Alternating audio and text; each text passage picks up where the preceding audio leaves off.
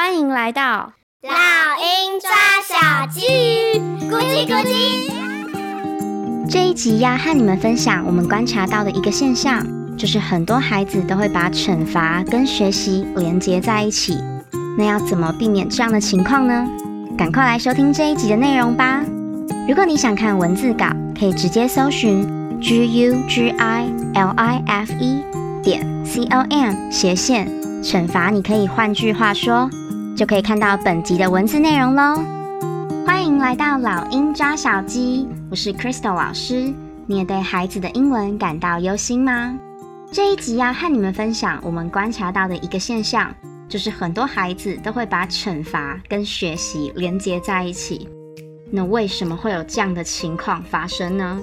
在上一集第五集的内容里啊，我曾经有提到过，在过去的教学经验中，我跟其他老师都有遇过一个状况，那就是很多家长会习惯或是喜欢把自己以前的学习模式套用在自己的孩子身上，甚至会强迫孩子要用一模一样的方式去学习。当然，我可能讲的比较严重一点啦，但是其中一个我们共同认为不太好的方式，那就是惩罚。大家知道惩罚这件事情啊，不可以没有，但是都要学会拿捏。那我们这边想要强调的是，惩罚不是完全不行，但你可以试着换句话说哦。那在我举例之前，我们想要先强调一下，这边指的惩罚主要是跟学习上的连结。跟孩子平常做错事情，你对他的惩罚，那又是另当别论哦。那这边我想要举个例子，好比考完段考，孩子把考卷拿回家之后，你发现他考的成绩非常差，完全没有符合你的要求，那你会怎么跟孩子反应呢？我们看过很多家长就会直接很生气的跟孩子说：“你这样不行，考这么差，我送你去补习班，以后不准你再玩那么多游戏了。”这样子的情况啊，我们就是直接目睹过不少孩子当下的脸就是直接垮下来，然后就是一副快要哭的样子。那大家可以猜一下，这样子的孩子，假设被送进补习班，或是交给家教老师，他们的学习效果会好吗？答案当然是不会啦。通常这样子的状况会让孩子更抗拒学习哦。以我们的经验来说啊，通常这样被送来学习的孩子，都会觉得这样子的学习模式是一种惩罚，而这样子的惩罚通常也不会让孩子的学习状况变得更好。为什么呢？虽然小孩子他们还小，没有办法反驳你，也没有什么选择的余地，但是他们会因此产生不解或是生气，然后消极的配合上课啊，甚至再严重一点的孩子，可能就会故意表现得很糟糕，或是拒绝学习。那孩子为什么会这样呢？因为啊，家长这样子的处理方式，已经让孩子脑中的学习跟惩罚连接在一起喽。大家可以想想看，当孩子学不好被惩罚，这样子的情况，如果反复过好几次，下次孩子在想到学习这件事情的时候，会联想到什么？当然就是惩罚啦。所以很多案例中，我们就发现孩子会感到很厌烦，然后会想要逃避，甚至害怕学习哦。这样长期累积下来，孩子就很可能对学习产生反抗的感觉哦。那我们以这个情况当做案例啊，如果你决定要让孩子去补习班，或是找家教老师，会建议你可以这么做哦。很简单，你可以先问孩子说：“考不好没有关系，那你知道为什么你考不好吗？”先看孩子怎么回答，然后你再依据孩子的状况来做回应，最后你再补充说。对呀，这样很可惜。其实你很厉害的，或是其实你还没有努力试试看，对不对？或是还是你需要别人帮助你呢？这边呢，我觉得你就是依照孩子的状态，你再去调整你的说法。最后，你可以再把问题抛给孩子，问他说：“诶，那这样好不好？爸爸妈妈带你去补习班，或是帮你找个家教老师呢？这样也许下次再遇到这样的状况。”老师们也许就可以帮助你哦，你觉得如何呢？这边想要告诉大家的重点就是，你要让孩子学会反思，而不是一昧的去苛责孩子哦。大家可能会觉得，在孩子初步学习的阶段，孩子还小，而且他们又不懂，那我这样把问题抛给他们，去问他们，不是自己找自己麻烦，然后也会让他们感到困惑吗？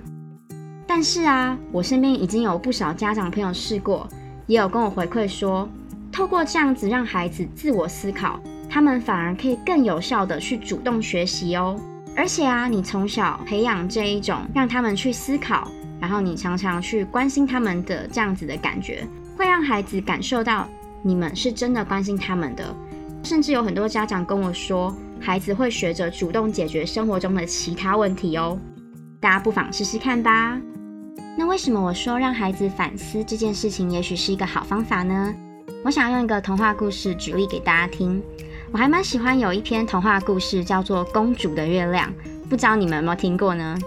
我简单讲一下好了。故事大概是说，有一个生病的公主，她想要摘下天上的月亮，所以啊，国王就号召大臣想尽办法要达成这个愿望，解决公主生病的这样的状况。结果你猜怎么样呢？所有人都没有办法解决这件事情，毕竟要摘下天上月亮就是一件不可能的任务嘛。但最后啊，只有一个小丑让公主算是自己解决了这样的情况哦。那这个小丑是怎么做的呢？小丑他就是直接问公主说：“诶，公主啊，你觉得月亮有多大，有多远呢？”公主就把拇指的指甲对着月亮，然后月亮就被遮住了。接着公主就说：“嗯。”月亮比我的拇指甲还小一点点，而且啊，月亮通常卡在树中间，所以应该不会比树高吧？而且月亮这么亮，当然就是用金子做的吧？公主就这样回答。小丑一听公主这样的回答，就想说：“哎呀，那就很简单啦。”他就请国王用金子打造一个小小的金项链给公主。哎，没想到公主的病就好了，这件事情就圆满的解决喽。这个故事啊，其实中间还有很多的美美嘎嘎，大家有兴趣可以再去听。我这边只是讲很简短的结论。不过我想要告诉大家的是，你可以想想看哦，如果当初国王、大臣或是这些小丑啊，直接对公主说：“怎么可能？你不要痴心妄想摘下月亮啦！”那么公主的病是不是可能就会越来越严重？问题也就一直不可能被解决了呢？所以啊，这个故事我想要告诉大家的是。我们也就是国王，总是希望把自己认为最好的东西、最好的安排给孩子。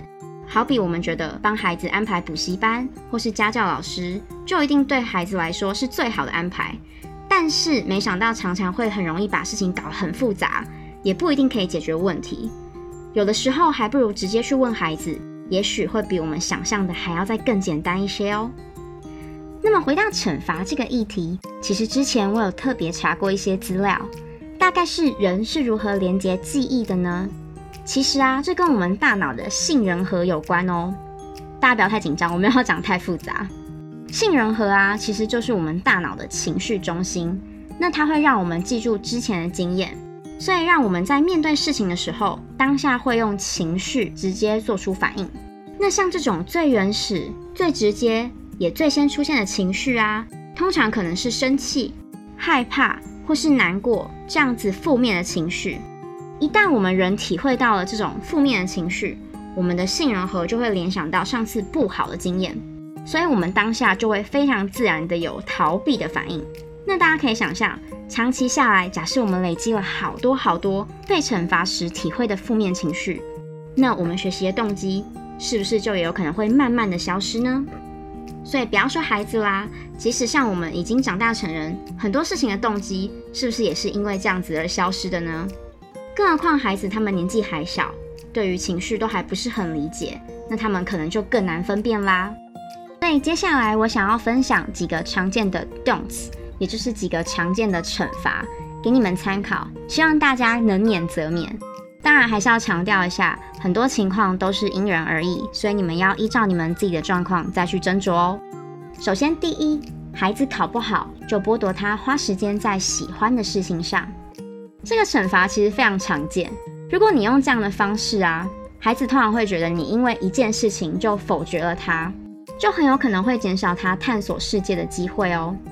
那你们可以怎么说呢？你们可以改成对孩子这样说。考不好没有关系啊，那你知道为什么吗？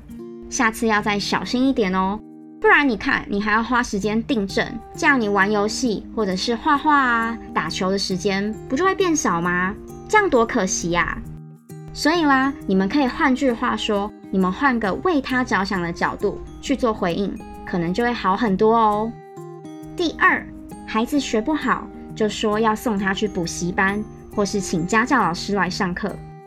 你可能会觉得很奇怪，诶，孩子学不好，那我送他去补习班，或是找家教老师，不是很正常吗？这样也不行吗？我当然不是这个意思啦。还记得我刚刚说的吗？重点就是你不要让孩子觉得这件事情对他来说感觉像是一种惩罚。所以如果你要帮孩子找家教老师或是补习班，当然都是可以考虑的喽。但绝对不是用威胁或者是责备的语气去惩罚他学不好或者是没有做好，而是你可以用陪伴他找到问题所在这样子的方式去跟他沟通，这样会有很大的差别哦。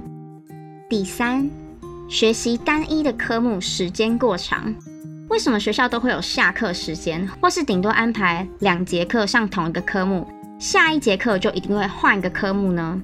主要就是避免让孩子觉得上课很累，或是其中一个科目很无聊。因为这样子的情绪啊，一旦累积久了，很容易就会让孩子把负面的情绪加入这个科目的学习哦。你可以回想一下自己还在念书的时候，有没有想到某一个科目，你就会直接反应说：“哈，好烦哦，怎么又要上这个？”或者是说：“怎么这么久还没有下课？”然后你就开始在课本上画图啊，或者是看窗外啊。想象外面的世界很美好，或者是传纸条给同学等等之类的。所以啦，这就是为什么我不太建议学同一个科目的时间太长哦。那如果学习的时间比较长的话，我会建议中间一定要有休息时间哦。第四，让孩子学习形成满档，这点我特别觉得因人而异哦。有些孩子啊，他可能已经建立起学习的成就感了。他们很能够享受学习的乐趣跟探索新的事物。如果他是这样的孩子，那就很适合形成满档的学习。他可能自己也觉得非常的充实，他很能够吸收，也觉得很多活动非常的好玩。但是啊，我遇过蛮多孩子都不是这个样子，反而是家长没有考虑到孩子的状况，就把他们学习的科目排得满满的，也没有规划时间让孩子去做复习。所以效果一直出不来，然后就恶性循环，最后就导致孩子压力超级大，反而开始有反效果出现，甚至开始讨厌这些学习哦。听到这边，赶快想想看，你是不是曾经或是目前也遇到了类似的状况呢？如果有的话，赶快找孩子聊一聊吧。如果没有的话，听了这一集，我也希望你可以审视一下孩子目前的学习行程是不是适合他，然后问问他的感受。让他知道你是很关心他的哦。那我总结一下，今天的重点是想要跟你们说，我们建议家长们要学习如何用正面积极的方式去引导孩子，让孩子学会反思，有问题我们就应该想办法一起解决，陪伴他能够主动学习，而不是一昧的惩罚孩子，反而会建立起学习跟负面情绪之间的连结哦。那如果你不确定自己的方式是不是适合，除了可以跟孩子聊聊，我也建议你可以跟老师们一起去商量适合你孩子的方式，因为每个孩子适合的可能都不一样哦。今天的节目就到这里，谢谢你的收听，我是 Crystal 老师。如果你喜欢我们的节目，请订阅老鹰抓小鸡，下一集就会自动送给你哦。不论是在 Apple Podcast、Spotify 或是 YouTube 的其他平台听到我们的节目，欢迎给我们五颗星，并留言给我们鼓励。花一点时间订阅及分享给你身边可能会有兴趣的朋友、家长或老师，让更多人一起讨论这个议题哦。如果你有任何建议、想法，或有其他想听的主题，欢迎在 YouTube、Facebook、Instagram 搜寻“老鹰抓小鸡”，鹰是英文的鹰，欢迎留言给我哦。I'll see you soon.